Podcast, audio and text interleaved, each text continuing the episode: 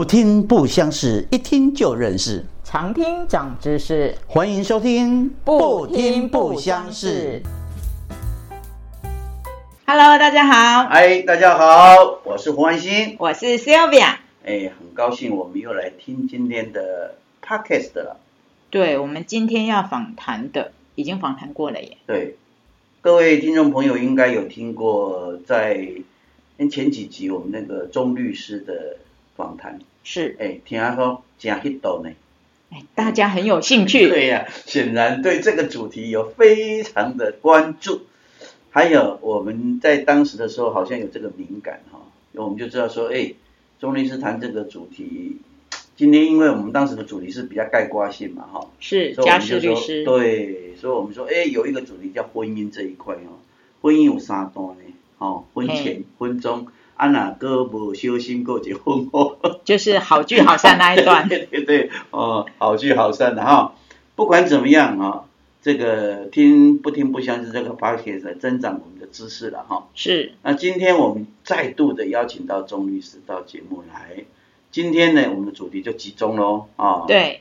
这个金姐郎会度点嘛哈。呃，婚前协议会遇到啦。对，三段哈，每一个人拄着无共段啦，哦，是，有诶一段，有诶两段，有诶嗯三段。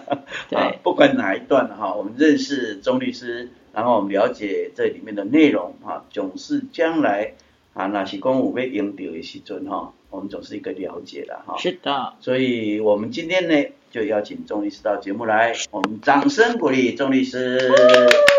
谢谢胡哥，谢谢 Sylvia，然后我是解决大家家事疑难杂症的钟依婷律师。对对对对哈，钟律师今天我们他说要看我们两个啦，所以今天我们是现场录哈。对对对，有网友见有。对，因为我们上一次其实是线上，因为钟律师的时间很紧，然后他这次特别排了时间给我们，非常感谢。谢谢哈，好，钟律师，我们今天要谈的婚姻的。你可以简单，婚姻大概会碰到哪几段？嗯，如果是一段完整的婚姻过程的话，大概可以分三个阶段。第一个阶段是结婚之前，然后第二个阶段是结婚过程、婚姻过程中，对，然后再来是如果比较稍微，也不能说不幸啦，就是刚好遇到的话，那可能会有一个离婚的过程。对，啊，都啊，是要不要共鸣嘛？如果要好聚好散的话，哈，嗯，那总是。人咧讲我七世姻缘嘛吼，我咧爱六七遍。啊，这个有时候我想象了这个问题也蛮有趣，所以我说想说，哎，到底是我们讲说离丢啊丢哈？我觉得从我们的角度或从律师的角度，可能看起来都一样的，我们不上面丢干丢哈。那这个问题等一下我们放在后面谈哈。我们先来谈第一段。大家一定会走的这一段哈，就是如果走入婚姻，就有一个婚前。先请教钟律师，就婚前里面，你先讲特别要注意的。嗯，我觉得婚前协议对我的感觉就是，有些人可能会觉得婚前可能需要做一个身体健康检查，去评估说，哎，那双方到底，呃，可能生理机能上有什么问题？那但是好像都没有想过说，哎，身体要做检查，但是心理部分有没有契合呢？那我觉得婚。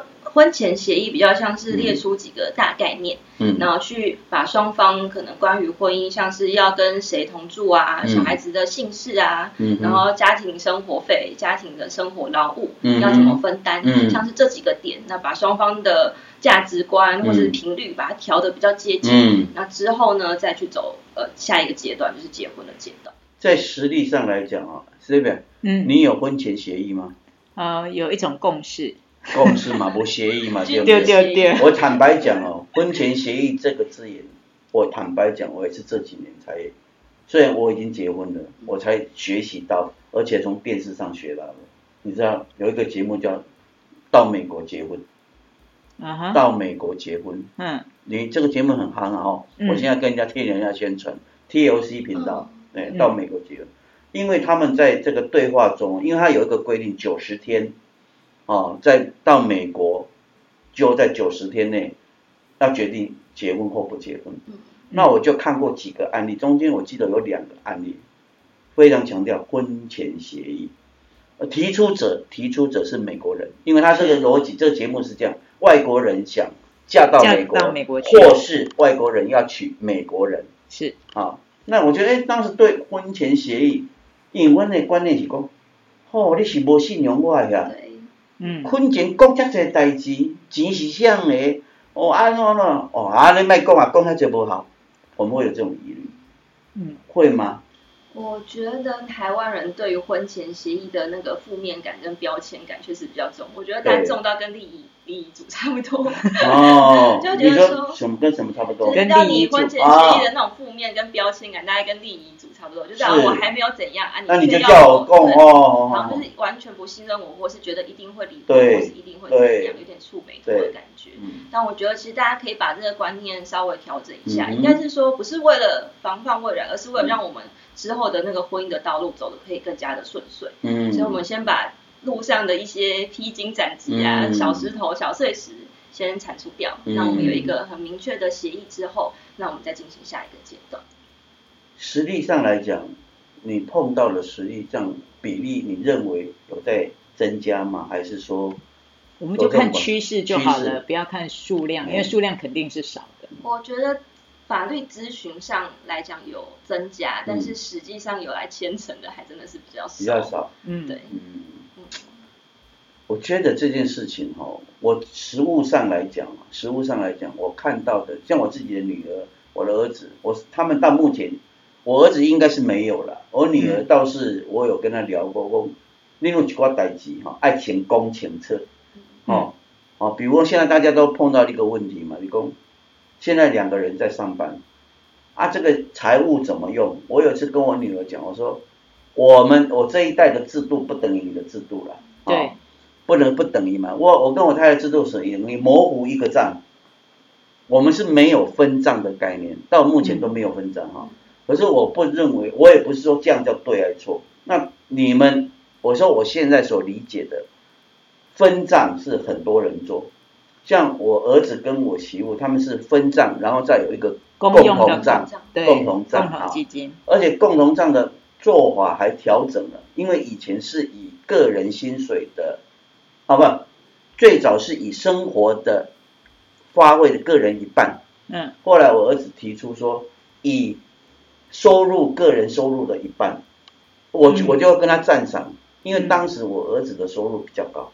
对，嘿，我说你这样我蛮赞许的，因为我媳妇那时候的收入没有他，现在也许是一口也也差不多了哈。嗯。当时没有那么好，所以她这样的话等于是体谅的他的太太。我那时候应该是不知道是他们在荷兰因为有那个叫做伴侣伴侣签嘛。哦，对。他们是伴侣就可以视同婚姻的状态下。对，没错。那我也跟我女儿讲，我说哥哥这种制度我也觉得是好的。嗯。好。那一般来讲，可能都是先谈财务而已。对，主要可能会牵扯到婚后的话，到底要用一般的法定财产制，还是要用分别财产制？嗯。那因为这样会对于说夫妻婚后这段期间的所得啊、贡献，呃，假设要离婚的话，那到底要怎么计算？有有，就是等于是可溯源的意思。对对对，可能会有计算的方式会蛮不一样的。嗯。其实我比较常听到的，通常都是所谓的名人，然后他们会想要有这个部分，对不对？哦，大概你是指说有一些可能嫁入豪门啊，对对对对对，可能会有一些可能好媳妇的十大守则这种的。但我觉得这种东西也比较偏向君子协议啊，因为这种东西它没有办法去做我们叫做强制执行，它是涉及到人生的自由、人生的行动或者思想的东西。嗯，那它比较像是。初步的去规范，但是它没有一个呃，还比较像是一个道德的约束而已。它不能去实质的说，假设你不能呃，假设你十点就要回家啊，你不能说啊，他十点没有回来，你就去找警察把他抓回来，不会没有没有没有用，不可能这样子。那婚那这样讲，婚前协议，以我们上次在聊到说离婚的时候协议是可以怎么讲？就是说哎，如果没有履行。律师可以不管是出函或是怎么样，强制执行。强制执行，婚前协议有强制执行这个部分吗？不管他协议的内容是什么。嗯，如果他们有约定一段期间，假设他们约定一百一百一十一年到一百一十三年这段期间同居，嗯，那约定说这段期间的费用每个月要给我多少，或是要怎么样的话，那这个协议书本身就还是有一个效力在，你还是可以做强制执行的。那协议需要公证吗？呃。其实双方文书这种东西，双方写完的话就有效力。那公证的话，变成说是有一个公证人去帮你做背书，那也可以约定说这个东西直接有强制执行的效力。哎，那这样我问题来，上次我们在聊那个离婚的时候，我们还开个玩笑，电视讲的拢唔对的，哦，你甲我讲讲，你甲写写，那为什么离婚协议不那个遗嘱的这一块，嗯，要经过律师？我们上次讲，经过律师再经过公证才是双保险。那为什么婚前协议只要两个人签字就叫可以？哦，我觉得遗嘱会需要公证的原因是因为遗嘱生效是在死后。哦，我对检。对。哦。如果离婚后，我们两个人都还在啊，我证人也都还在。哦。有道理。对，就顾懂了。就顾得通啊，你知？所以婚前协议就是讲，你只要承认讲这期是你签的。这样原则上就有效。那遗嘱的话，其实也有自书遗嘱啦，自己写完，然后其实本身符合法定要件的话就可以生效。但自书遗嘱就比较容易被被否认或是被争执，因为没有办法判断说这个人在写的当下意志力。对，第一个是意志力，再是他有没有被强迫啊，有没有被怎么样。嗯嗯。所以还是会建议说有律师帮你写，再去做公证的双重保障会比较好。哦，那如果这样的话，我这个比较挑剔一点的哈。婚前协议的时候，两个有签，啊，结果有一方说，无啦，我已经都好别个呀，我嘛不爱签嘛，我是身不由己签的，那有办法去争嘛？但是他基本上都是在那个意识清醒的下面。啊，我那时候已经意什么清醒？对，我就急了，嗯，喝完酒，压手印，被骗了啊。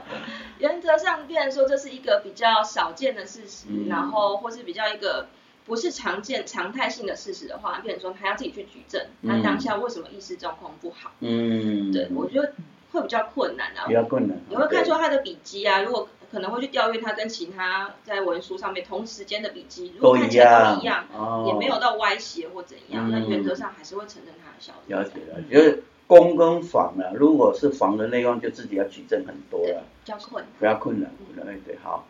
那在婚前协议的时候，你因为刚刚我们提到说，Seven 你也问到这个问题，说比例上来讲，趋势上有，可是实际上没，呃比较少，不是没有哦。那我们如果说，因为婚前协议并没有规定要签规条嘛，对，啊，嗯，你比较建议啊，我觉得如果我们逐步而来的话。你认为哪有哪一些是对比较提醒听众朋友应该那卡好的？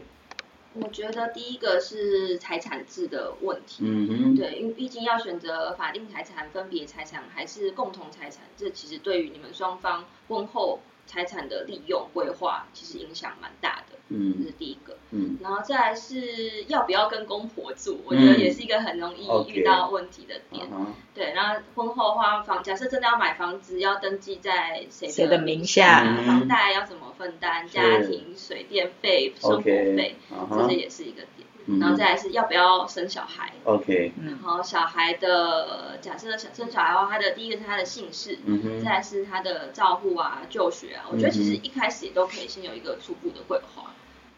所以这几个算比较关键的。对。嗯。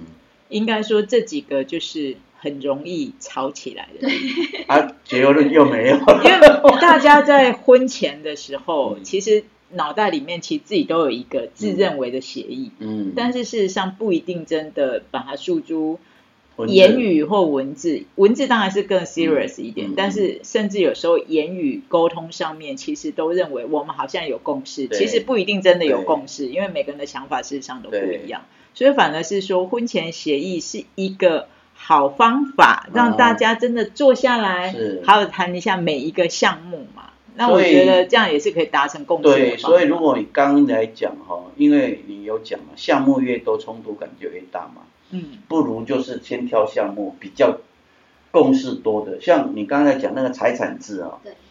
我倒认为现在年轻人对这个应该会比较有想法。会。哦，的的逼告熊哈，这个就嗯，安那个你刚刚讲，你能不能解释一下法定财产、个别财产分开这个的关系三个？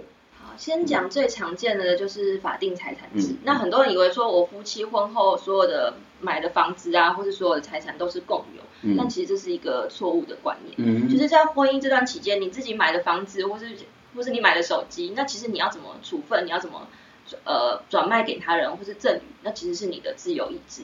另外另外一半是没有办法干涉你的。但是如果在离婚或是要变成分别财产的这个阶段，那这个财产然后拿进来做一个结算，结算说那谁的婚后财产比较多，那多的那一方就是要补补差额给少的那一方这样。哎，这个跟我的管理知识有点不一样啊。对，认知不一样。对，好，我先问这样好了，就替替替我问，我替听众朋友问。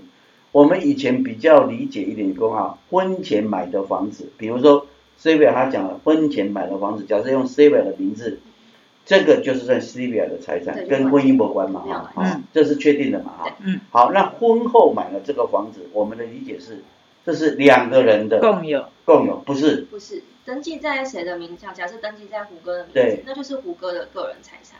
但是假设假设，我先先举，没关系没关系，假设离婚了，大 手标很多。对，假设真的离婚的话，那虎哥这个房子，假设他的市价是两千，好，是，那没有债务，那太太这边假设没有财产，那别人说需要补偿大概一千万，再给他。哦，是这样，哎呀，我今日真正气开，我一小心。我，原来是这样。但是如果要买卖，或是假设要贷款啊，或是要赠与，那其实不需要经过太太同意，你还是可以自由处分。对，这个我理解，因为名下是谁？刚刚我们的误解哈，就是刚刚钟律师帮我们纠正，这个房子是婚后买下来，登记在我的名下。是，对。我的理解，原来的理解哈，就是将来真的我如果面对到要处分的时候呢，就离婚的财产系，我太太一半，我一半，不是这样子的。呃，离婚的话，如果还有这栋房子，确实是一半。但是如果假设婚后太太假设也有一栋房子，然后假设它的市价是一千的话，然后胡哥这边是两千嘛，那这样的话是需要补五百给太太就好。哦，那这样的逻辑还是有一半的概念呢，只是你的一半从哪里来了？对对对。哦，不过这个逻辑其实跟我们现在还是不太一样啊。哦，这个叫做法定财产。法定财产。应该说一般人比较容易误解，是会觉得说，假设我还在婚姻的状态，我要卖房子，我一定要经过对方同意，嫁金一定要给对方。但是明明就还没有离婚啊，那其实钱是不用给他的。哦。我们现在是有抽头了。抽头。我们现在是共有。是谁的名字？那我知道现在年轻人的。因为现在房子是可以登登记两个人，可以，对，所以现在年轻人呢会有这种做，这是我现在比较知道的，嗯嗯嗯，就是登记的时候登记两个这样子。对，现在蛮蛮多夫妻其实都是登记共有，然后其中一个人挂债务人，然后另外一个人挂连带保证人。对，哦，就是用这种做法去贷款的时候就用这种做。哦，这样子，OK，好，这个就是财产的部分分开，哦，就这一点就直接。今天听这个就值得了哈。对，其实我觉得最重要是要谈清楚了，不然的话就有点像是说，哎，我们要买房子啦，然后之后可能，哎，假设跟你的男朋友或者是即将的老公先说好了，那就是房子就是在我的名下，对，那可是可能哦长辈或者是什么就会有意见，然后可能就需要协议，那协议如果是在婚前就有这样的协议的话，可能就是就让他。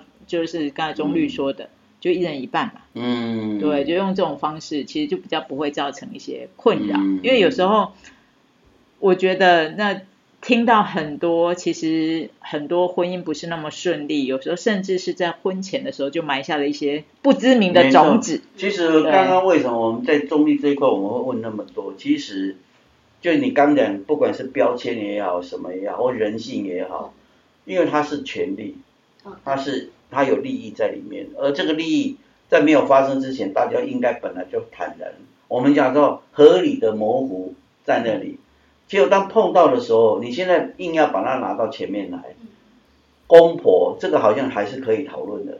现在虽然很多人，我们现在就是已经当公婆的阶段了啦，我们是主动示出了，如果你免来还我，我马免跟你还你，但我相敬如宾，哦哈，安德啊。其实我们这一代，我认为应该比较好处理。嗯。啊，你们下一代，就你的你你的这一代的父母亲就是我这一代嘛，差不多年龄上差不多。对。差不多了，差不多了。还是胡歌啦。啊，胡歌的对啊，叫大哥尊敬啊。是。我我都我会去探讨这个问题，因为我觉得这个是没有必要，就刚刚 C 来讲，没必要种下一类一类不安定不安定感。我我经常有一句术语讲，我说婚姻不是为了要离婚，是啊，如果要离婚就不要婚姻了啦，因为我们希望不要这样子，所以有造成可能性的，如果真的是很关键，那你就先避开，嗯，没有怎么办？先谈清楚。对啊，谈清楚啊，这个问题不能解决。比如说要不要跟公婆住，这种要不要跟公婆住，其实它有很多选项，比如说住他隔壁，没有一起住。但是你袂使讲，我无要甲公婆住，啊，恁妈妈也是恁爸爸辈，也是讲要来遮住一礼拜，我嘛无爱甲伊斗阵。安尼我感觉也代志就做麻烦呀。那个价值观就对啊，因为婚姻的概念基本上，我想这里面我们要做一点宣传啊。婚姻的概念是两个家庭，这是我这个年纪的人要跟大家分享的，真的绝对不是两个个人。是是，如果你把它定位是两个个人，你会过得很苦。对，从结婚那个办结婚的那一刻就开始，对啊，就是从嫁妆，然后到跟那个我以前有一个同事，聘金开始，看日子哈，咱闽南人有咧看日子啊，看日本来就足简单的一个人每人吼，啊，这每人拢嘛讲的嘛，逐拢叫朋友来，去恁兜看日子，安尼讲毋是，伊讲，啥了来？你去恁兜，啥了？去恁兜，尾下去离办公室。中啦，两边两人以后，尾下迄个介绍人不介顺啊，因为太计较的嘛。嗯，对，所以有时候我觉得，虽然现在啦，感觉起来在台湾婚前协议还是有一点点被标签化，但是这些内容是大家可以参考的，不管是用什么样子的形式，那如果呢能够用文字能够写下来的话。我们知道，只要双方签名，它还是有一定的效力对，双方签名，然后文字内容具尽量具体，然后不要违背我们说的公序良俗。因为我们也有看，又被咨询民众问过说，那如果我婚前协议写说，那如果他外遇的话，他可能要可能。名名下变成身无分文，或者是可能要遭天打雷劈。对对对有些人会有有有这种用 用词，的确是。对，或是用一些可能会说结婚的话就不准离婚，像这些东西可能就跟我们的婚姻自由、人身自由等等的，或是呃也可能会被于公序良俗，或是他这个东西太苛刻，我们可能会认为说显示公平。嗯，对，所以还是要一个合理的理由。你们你们会帮他修辞？我会帮他修辞。不要吹鲁书的地方。就你也不要说啊，那个我们就是有个共识，然后我找人帮我看看。对了对了，你就说你知道有一个婚前协议，按照中立的讲法，就是说如果有很多条要写，先写几条比较关键、比较双方有共识的哈。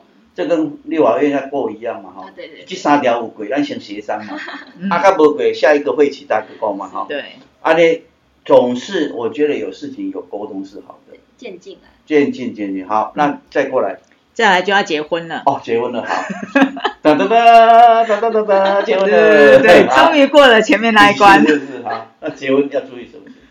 结婚的话，那就是到另外一个阶段啦。那通常会遇到的，应该会是。通常都会说，假设有生小孩的话，就会是监护权，然后或是姓氏等等的问题。是。那小孩子婚呃出生之后，其实不外乎就是各种费用，然后各种事杂事都来了。对。那最先会遇到的可能会是。呃，费用的问题，因为包含他一出生可能就要坐月子、奶粉钱、尿布钱，一张开每天都要吃喝都要花用，那这个钱到底要怎么来，谁来分配？嗯，对，一般来讲，女生呢可能会觉得说，我婚后都花尽了心思跟劳力在照顾小孩，她可能会需要有一些生活上的补贴。是，那我们会建议说，可能男方在这部分也稍微体谅一点，可能假设呃女生在家里面顾小孩，无薪假的时候。那可能就可以多一点点的，至至少抚养费要付，然后再来是太太的部分，也可以给她一些劳务上面的类似保姆的这个报酬。那这个是在婚姻中也可以签的，嗯，还是说协议？因为会进入到律师，应该都是要签字啦。啊，无阮咱就讲就好啊，阿阿某讲讲就好啊。这部分如果双方有共识的话，那也有约定一个生活费的数额，确实是可以签署。会比较会比较明确。假设真的一方不履行，假设先生真的不付，那太太要跟他走诉讼的话，那至少当初约定的数额，他就不需要去举证，不然我还要拿单据，我还要拿什么出来，很困扰。嗯嗯。但是如果是两边，因为现在现在两个一家庭两个人都在上班的比例很高嘛，哈，那这一种就应该不会有你刚刚讲的这种。比较少，但是如果都有上班的话，另外一个情况是假设假设其中一方有外遇，哦，那可能假设算有外遇，但是同意让他有一个改过自新的机会，但是需要有一个我们有时候叫做切结书，哦哦哦哦，切结说你可能呃这段期间你不能再做哪一些事情，但是也尽量要具体明确。假设你又又又有涉犯了我们叫做侵害配偶权的行为的话。那我们可能会有一个惩罚性的违约金，要求说，那你要支付我可能五十万、一百万的精神慰抚金，就是应该要把你名下的房子过户给我。哦，侵害配偶权，最近这个名词非常的红，太夯了。对，然后自从没有刑法这个问题，就有一点点不了解，能够到来解释一下侵害侵害配偶权的侵害。是到什么样的定义？我的定义叫做超越一般朋友的界限，听起来也是很模糊。其实有有些也是按照法官自由行政啦，有些可能觉得在路上可能呃，假设朋友拍照之间勾手搂腰，那个可能有些法官觉得还好，那有些法官又觉得又构成。然后再来是在路上假设有比较亲密啊、牵手等等的，那到底算不算？其实大部分都觉得算，都觉得牵手这个行为，如果是。不是说啊过马路扶扶老扶一下，可是定静态的也很难回答过马路跟没过马路啊。通常就是看到嘛，通常会拍到的话，应该是已经拍了一段时间，然后并不是说短期内特定的那个秒数有有拍到，应该是好好多时间，可能走在路上啊，或者回家。这样子就可以被定位侵害配偶权哦。是哦，安尼我情贵该。行为偏低位啊！对，可是事实上就是说，应该是指他的那个亲让让人认知的那个亲密度的问题嘛？对，因为一般会认为说朋友之间比较不会有手牵手的问题啊，比较瓜避免瓜田底下，所以不会说单独可能有太亲密的举动。对，然后再来另外一个是，如果有传对话记录的话，可能也要特别小心，尤其那种赖截图的。哦，所以亲爱的不能随便讲。对，亲爱的啊，宝贝啊，爱你啊，想你啊。好熟悉，这个在在那个这一堂课上的好。贴贴图也要谨慎使用哦，是爱心的贴图要。因为这个都是你知道的实力，就是说这一些都很容易给法官来判定。对。说你超越了一般朋友的界限。应该说，一般人如果知道呃他方是有一个配偶的状态，那本来就应该要谨守这个界限，不会特刻意的去跨越。这样的讲法，这个界限比以前早期的那个刑法是不是要来的？因为以前是要抓奸。对啊，以前抓奸说要在床啊，抓奸在床说要拍照啊。是。现在不需要啊。呃，应该说刑法跟民法它的那个目的不一样，刑法就是要对你用用。严刑立法去处罚，所以它的要件一定会相对性的严格。哦。那民法民法的话，就只是赔钱而已，就是一个精神上的哦，那我而且他就要签的是窃结书嘛，刚才说的是窃结书。对。你即马讲话就是讲看守的罚一千啊，啊那裸腰的罚两千。无同定的是下次再犯的时候，就是就怎么样了？就是他的确是就可以签一些内容嘛，对不对？应该是哦，作为基础了哈。嗯就是你有不良记录的基础，那这个不管是男的或女的，就要签一个。假设对方有原谅他，说以后如果你再被我拍到，以后如果怎么样，你的名下的东西要给我哦。我说你只一个月只能两，你多少钱过基本的生活费，去缴钱都不够。哎呀，这个是可以约定的。对，因为如果假设对方真的没有，假设没有签那个切结书啦，那别人说，假设我拍到他外遇的事实。我还要另外去法院起诉、提告、缴律师费、缴裁判费，然后最后拿到那一点点钱。嗯。那与其这样，我不如先跟他有一个明确的约定，约定说怎样的话，你就要赔我固定的金额。那那金额的话，就对双方之间是有拘束力的。哎，可是我记得我好像听到的，就是侵犯配偶权的话，也可以是告另外一方吗？可以告自己的配偶，然后也可以告第三者，但是要告第三者，前提是那第三者是知道他有家室的。如果第三者也是完全被蒙骗，他可能也是朦朦胧胧被骗说啊我单身啊，然后拿给他假的身份证，哎，真的有人拿假的身份证，哦，对，各种，然后或是在什么交友软体上面都宣称自己单身，哦对对对，是真的很多。有些小三也当得蛮蛮冤枉的，蛮冤枉的，对。嗯，哎，然后知道对方已婚未婚容易举证吗？嗯，我们通常举证方法大概几个，第一个是看他的社群平台有没有 po 婚姻或是小孩的照片，这是一个。然后再是可能看他们的对话记录中有没有提到家人，家人，然后或是他的他有没有说可能平常几点就要一定要回家，常常不能常常不能一直出来啊，好像要要要赶着回去这样子，来用这几个方式。来断定。因为因为我如果是假设我是那个第三者，我一定讲我唔知呀，我哪知我知呀，我未安尼呀，啊对方就要去举证我。对，假设我们是正宫的话，我们就要举证说，哎，你都不会觉得说你的男朋友常常没有办法回家很奇怪吗？或是你跟他讲电话的时候听到小孩的哭声，不会觉得很奇怪吗？嗯嗯嗯对。然后或是假设有一起出去住过旅馆，那可能都会拿一些身份证件检查嘛，或出去玩都会有，那你都没有看过他身份证反面吗？嗯，大概这样。哎，这个很像谍报站哦。哦，对啊，对。真的，其实有时候举证真的是一件。对啊。一个一个艺术。哎，那举证也算律师的范围吗？当然，就是我们诉讼的最主要的工作，除了把法条、把事实整理出来以外，有些需要请法官申请调查证据的地方，像是如果有去汽车旅馆，我们觉得请法院函调旅馆的资料等等的，或是传唤证人啊，这些都是我们在诉讼中很常。那调查你要亲身去调查，还是说你必须在委办你们同事去调调查？嗯，我们应该是请请法院发函给那些单位，或者是请法院发函传唤某一个证人，那他们到法庭之后，我们再做一个讯问的程序。哦，不用你去跟踪这些。哦，不用不用。那应该不是律师的工作。那可能更豪那可能要豪华律师团附备 那个附注的一些内容这样子。我们现在讲的是平民的啦。对对对，那那个可能就是要那种是，比如说像之前不是有很。很精彩的攻防战嘛，那个美国的那一个，哦对，那瞬间强力逮捕，对强力逮捕那个那个就是要，女生是他的律师那个厉害，讲话真的是，对，所以我们来问一个婚中啊哈，就是中间这个婚姻的状态，跟刚刚婚前有签的这个的比例跟前面比怎么样？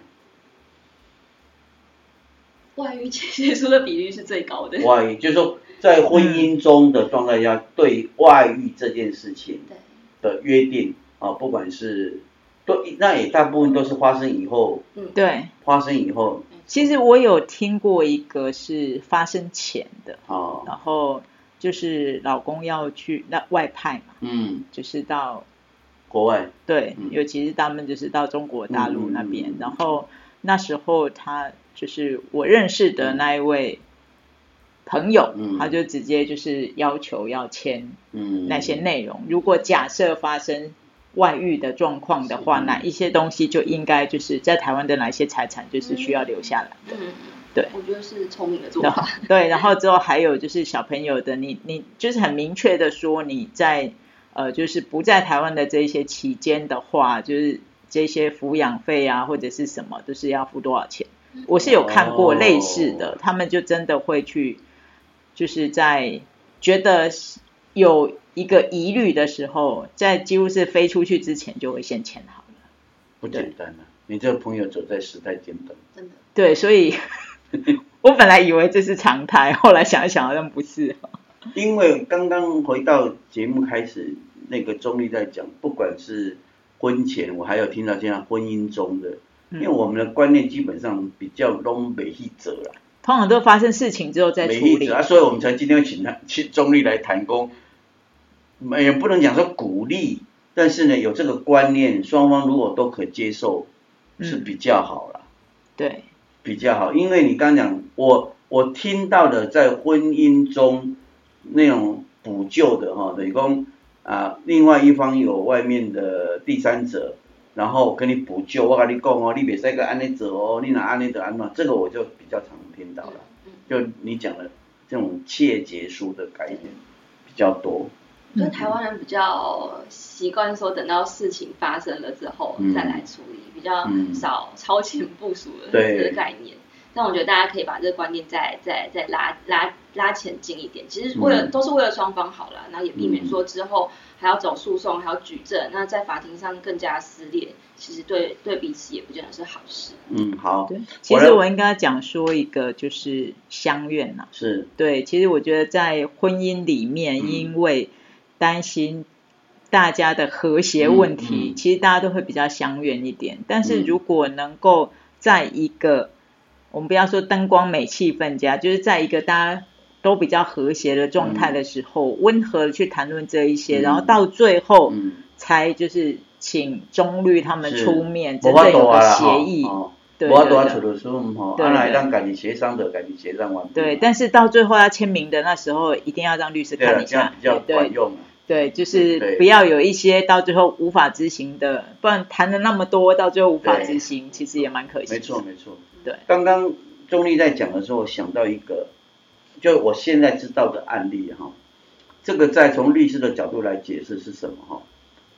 呃，我们讲这一对夫妻，啊，大部分呢，我现在知道的案例是，都是男的有第二个，好，这个正宫。也知道有第二个，但是正宫不离婚，大家相安无事。然后你到底是一三五住他那里，或二四六住我这里，或是你通通住他那里，don't care。这样的状态，我从我要问的是正宫的角度上，为什么他同意这样的状态？你认为有什么理由？通常是不甘心。为什么不甘心？不甘心他就离就好了。没有他离的话，就是另外一个人上架。哦，是这样哦，好，这也是这样。嗯，我觉得有可能是有，我觉得大部分应该会是小孩的问题。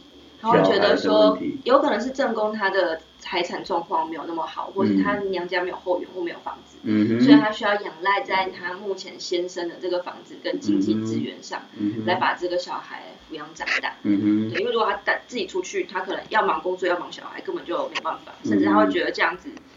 抢不到监护权，对，所以他采取这种折中退让的方案。那我跟你补一个，看从律师角度是不是哈？这个女的这个正宫如果没有离婚，对，她是他的原配，对，配偶有一半的继承权，继承权，对，是。也是，对不对？我跟他离了，我怎么可以坐让他坐享其成呢？但是先生其实，在婚姻期间，他还可以把他的财产赠与，就赠与掉，对，做移转，嗯。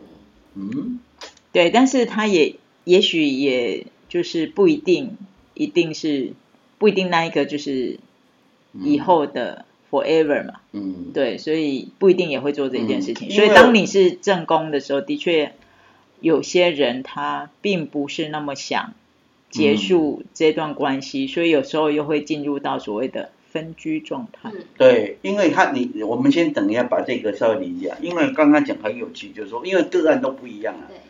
第一个有刚刚讲的，孩子的抚养问题。对。哦，妈妈你要讲正宫了哈，忍辱负重把孩子带大。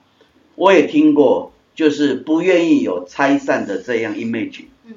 因为你知道，我曾经听过一个朋友讲说，婚礼当天的状态对他来讲很重要。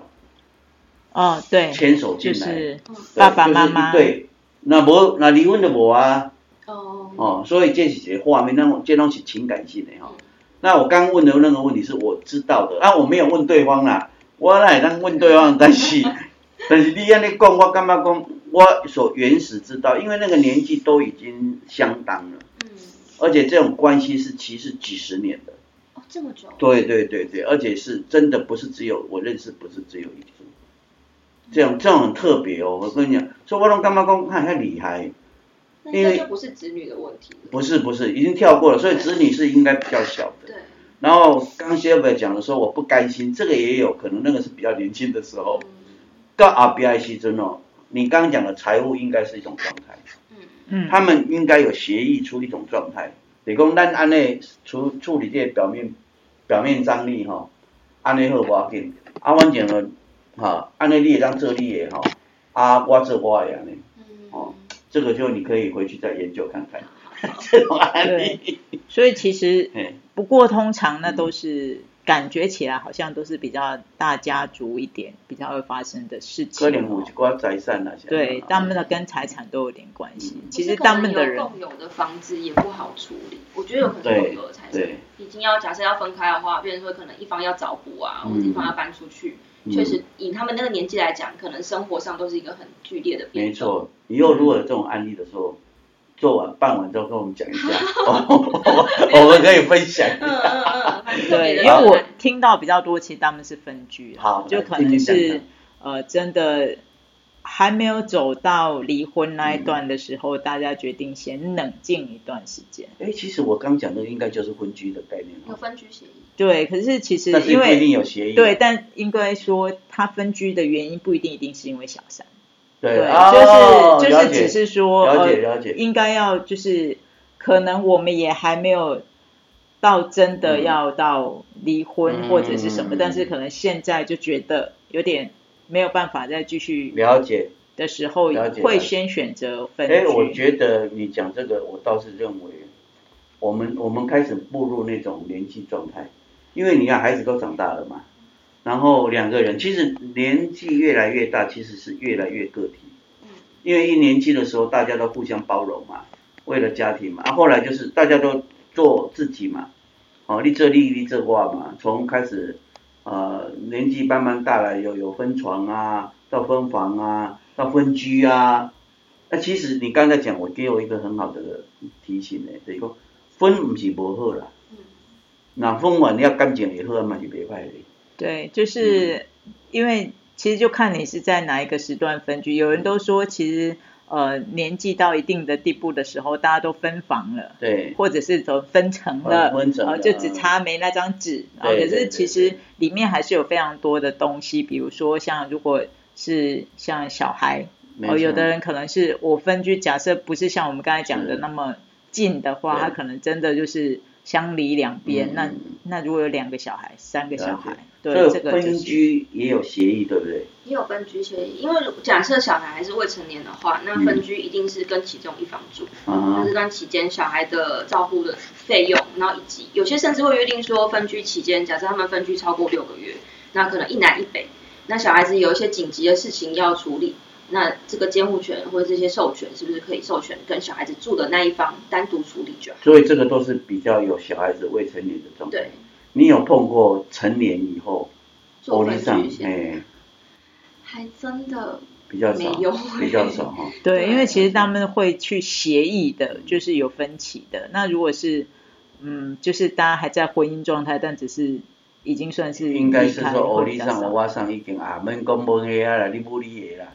对，就大家只要呃需要的时候再见面就好了。对对对。我理 想我放如果到一个年纪分居的话，应该是会来先立遗嘱。没有，就是说他们会立遗嘱，然后先规划说目前的财产未来的给谁？对对对。然后也是基于分居的这个考量，所以希望说把财产可能给子女啊，或者是给其他想要保障的对象，而不是给配偶。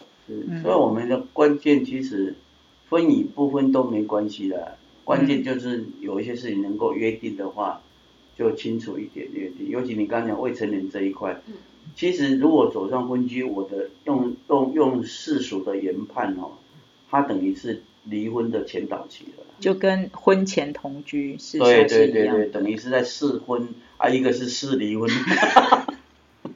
所以我们下来要谈离婚啊，后面的这一段了。对，没错。啊，这一段。钟律师现在怎样？应该这么讲，说现在是旺季嘛，对不对？哦，年底的话，不确定是大家想要除旧布新的概念，所以确实近期来委任离婚协议书的案件是偏高的。真的啊。然后我在想，另外一个原因，有可能是因为明年的话，成年变成是十八岁嘛，嗯，所以变成原本成年是二十岁，那再来讲抚养费的话是要付到二十岁为主，但现在变成说。只需要付到法定的十八岁就好。哇哦，就差了两年。哇，想到的原因有可能是这个。这没想过呢哈。哦，不知道。我应该说，应该说不知道，原来这件事情除了就是就是跟投票或者是什么有关之外，这个跟抚养抚养有关。对对，一方等于少负担两年，所以他赶快。赶快了断，赶快有协议。对哦，对，因为我们就说现在中绿很忙，因为赶我们在想说为什么冬天是旺季，哦，所以其实也有这个原因，然后也有真的就是除旧布新。如果今年年底之前，等于他可以争取到后面的两年。对，原则上如果他们没有特别约定说成年是几岁的话，那就是就是以当初签的那时候为准。对对对，但是如果有约定岁数，像有些人特别可能还写到大学毕业、研究所毕业，那个就从他们重启约定这样子。好，那离婚这里面的协议里头，你觉得特别要注意的是什么？其实不外乎也是小孩费用跟财产，嗯，对，然后最常最有争议的应该会是监护权这一块，监护权，就到底是要单独监护还是共同监护？嗯嗯，啊，共同监护的话，哪一些事项一起决定，哪一些事项其中一方决定就好，嗯，这部分可能就吵不完了。嗯，对，因为其实我就常听到的，我但我不知道是不是最常听到的，原本可能协议是。哦，就是可能这边住两周，那边住两周，可是到到最后可能，OK，小孩到了爸爸那里之后就不还回来了，然后妈妈就再也看不到小孩了。可以吗？当然不行啊！哦，这样就是一个很非友善父母，甚至如果把小孩藏匿的话，可能会有略有的问题。这个可以用法律去把它带出来。可以。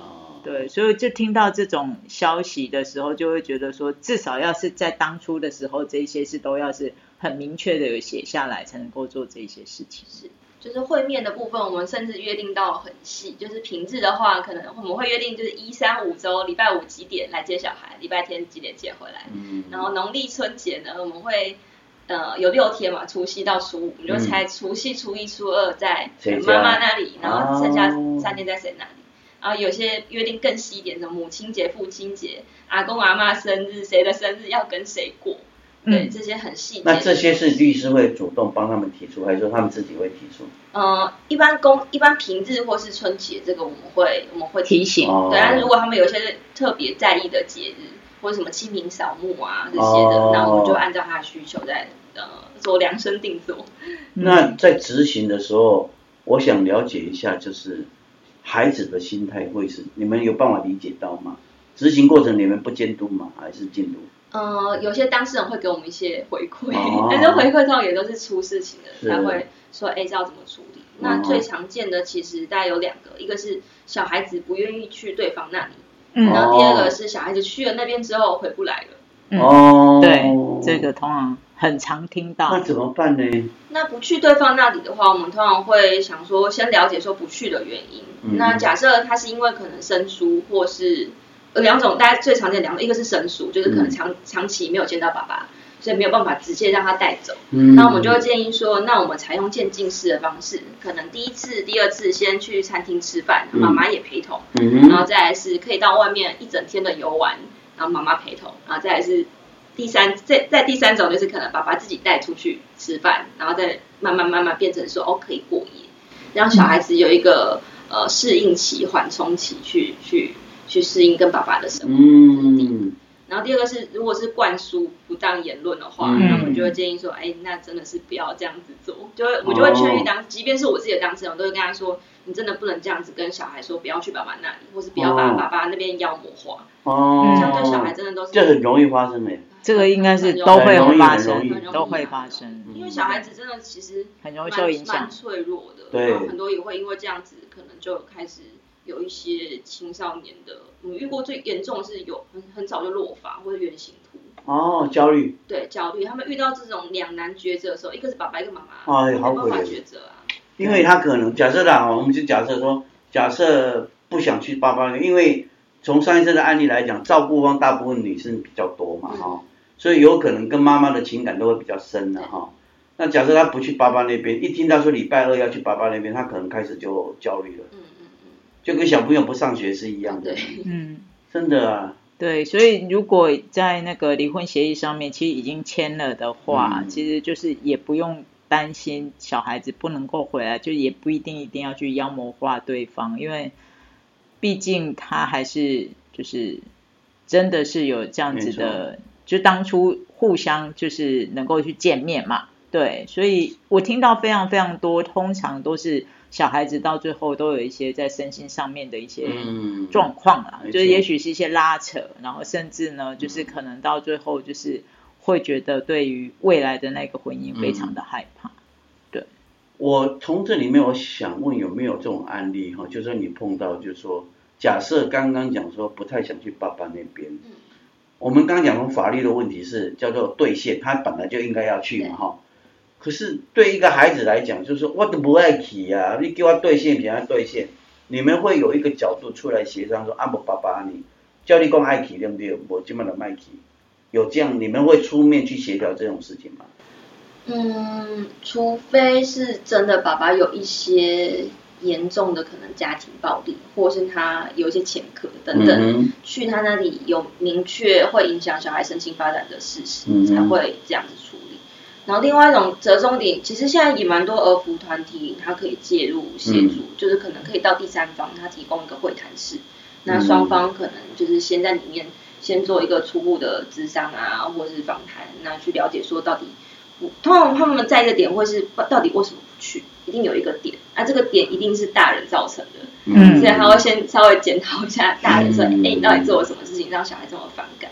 因为小孩的天性一定不可能做这些事情跟这些情绪，嗯，所以慢慢厘清把这个结化掉之后，其实慢慢的就会稍微顺遂一些些，嗯，其实可见你看哦，法律是无法规范很多情感情感的问题，对。如果一如果是我来看这个问题，我会我会跟那个男的讲过，啊，那地方没听讲啊，囡仔是囡仔两个是共同的财产嘛，就说这个孩子这个财产将来更好，其实是你们共同的愿望，不是婚姻的概念。那他今天来你这里，他反而没有办法这样正常的发展下去，你得到他没有意义，就像我们现在拿到一个东西是不完整的。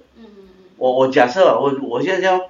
这个是有点苛求了哈，就是也许到某一个阶段，一个律师的时候，可以做法律之外的人情，啊，说明给这个当事人听。我认为，因为真的没有意义诶，囡仔吼就可怜的了。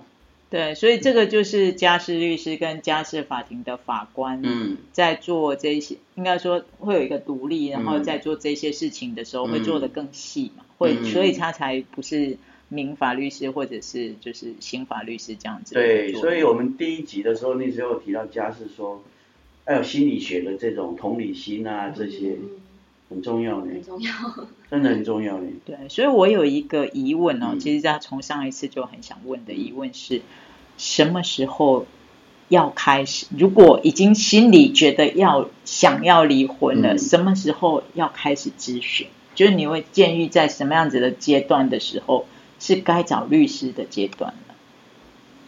嗯，我现在遇过各种阶段都有，有些甚至是小孩子还没有生出来的时候，他就觉得他预定一定会离婚。我觉得可能是一定一定会有一些重大的事故啦，嗯可能是金钱的纷争，可能是他外遇，可能是婆媳的问题。我觉得只要有问题就来咨询。嗯，那一定要什么时间？就是其实不一定，我这次一定会离婚，但是我要做好准备。对对，有些我会跟他说，假设他还没有要离婚的意念，然后但是他已经开始发现有一些征兆，我觉得跟他说，那这些你就慢慢慢慢收着，慢慢记录。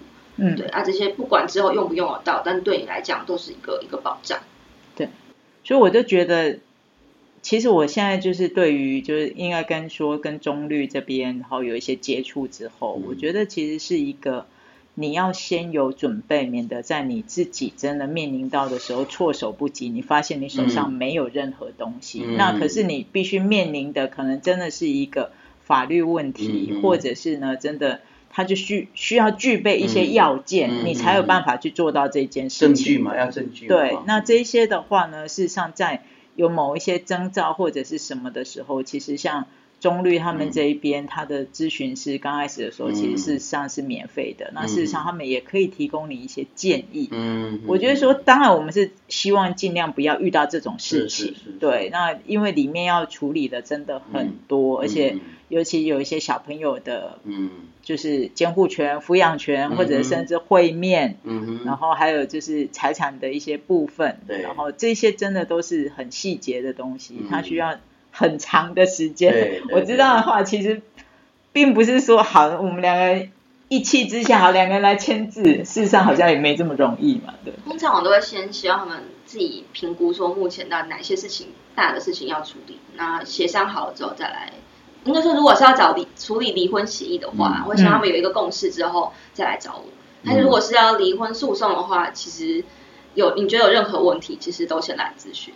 你有那种个案是咨询到两年多，然后最后才起诉离婚的，是。然后有可能是他，呃，他会评估这么久，有可能也是因为他可能那时候没有工作，所以我建议他先找好工作，那娘家的后援也都先顾好。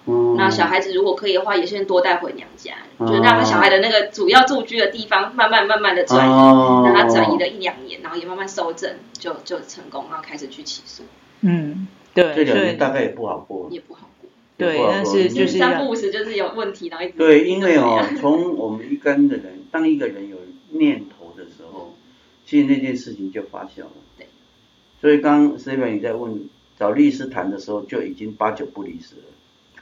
我觉得其实并不一定，但是就是说，如果有需要准备的时候，因为我们也就是说，可能到了我们这个年纪，嗯，看到的时候。不是像我们二十几岁的时候、三十几岁的时候都是结婚，他慢慢的他开始，甚至他有了小孩，或者是在婚姻里面真的也忍无可忍的时候，我发现其实很多人可能因为对于法律的不了解，到最后很多人都是净身出户，嗯嗯，就是因为他是主动提要提离婚的那一个，然后到最后变成净身出户，我觉得然后重新再来，我觉得这真的是非常的辛苦跟可惜。那如果有一些方法，或者是说你，我们不是说嗯要用心机，而是你要对自己的地位，或者是你现在拥有的 resource，事实上是有一定的了解的。那样子的话，就是至少是公平嘛。我觉得就是说，也许没有所谓的完美的解决方式，但是可以有一个就是更好一点的解决方式。对对对对。钟钟律师，我们这个节目进入尾声，你从一个家事律师的立场，就婚姻这一块呢，你给我们听众朋友一个怎么样的呃忠告啊？嗯，我自己办这么多家事案件，我自己的感觉是，我觉得人。好像你不能期待他说他一成不变。有些人都会觉得说啊，他以前年轻的时候怎样，刚结婚的时候怎样，为什么现在变这样？那我觉得中间一定有你们当初可能没有沟通好，或是哪一个环节漏掉了，才会导致现在双方越走越远。那我觉得大家不要觉得说，就是婚姻一定会天长地久，这当然这是童话故事啦，那也很好。但如果遇到的话，我觉得就随时的去沟通、去解决、去处理。然后不要让自己一直陷在这个情绪当中，因为明天真的会更好。对，谢谢张律师。真的啊，思远我们今天的节目就差不多了嘛。对，是，而且我觉得有一个就是婚姻是要好好经营的，但是就是从最前面的时候说清楚啊，在中间的时候如果遇到一些纷争，然后大家就可以坐下来好好的聊一聊。那如果真的到走不下去的时候，也有走不下去的处理方式，就是对找律师，找中律师，找好律师，对，至少可以让你让这个过程里面，其实我觉得是稍微比较顺利一点。对对对，好，谢谢钟律师，谢谢，谢谢，好，下次拜拜，啊，好，对不对？刚刚钟律师最后一段呢，就是在讲说明天会更好。我从结婚三十四年的经验来讲这个事情啊。